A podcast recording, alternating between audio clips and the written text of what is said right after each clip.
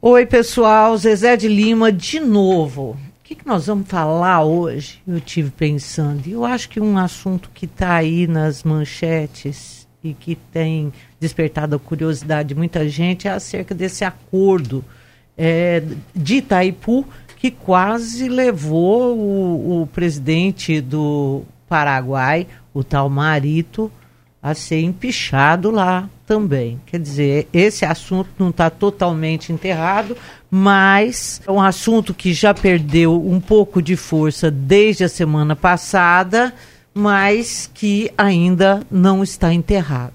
Bom, o que, que é esse tal acordo? Esse tal acordo é a divisão de como a energia gerada por Itaipu seria consumida pelos, é, pelos dois países cada um tem direito a 50% do potencial gerado, tá? Só que a economia brasileira é muito maior e o Brasil, além de consumir os seus 50%, ele consome mais um excedente de 35%, é, que é o que o Paraguai deixa sobrar, porque consome só 15% do que lhe cabe, do que lhe é de direito.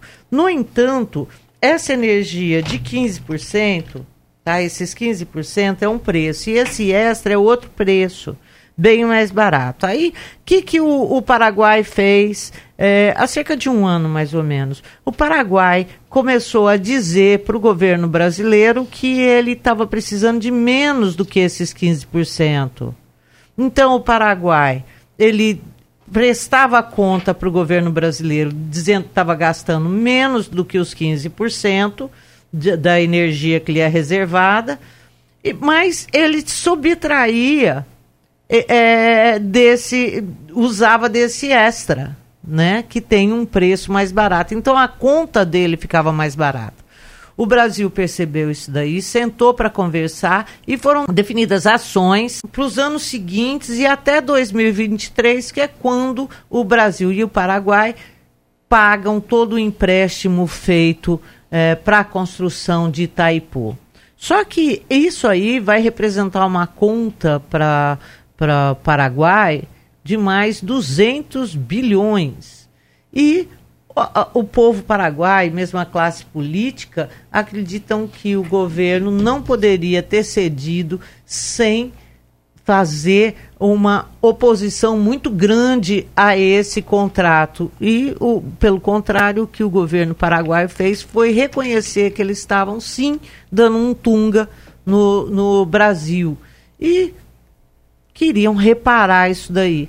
Mas é, a coisa ficou feia no, no Paraguai.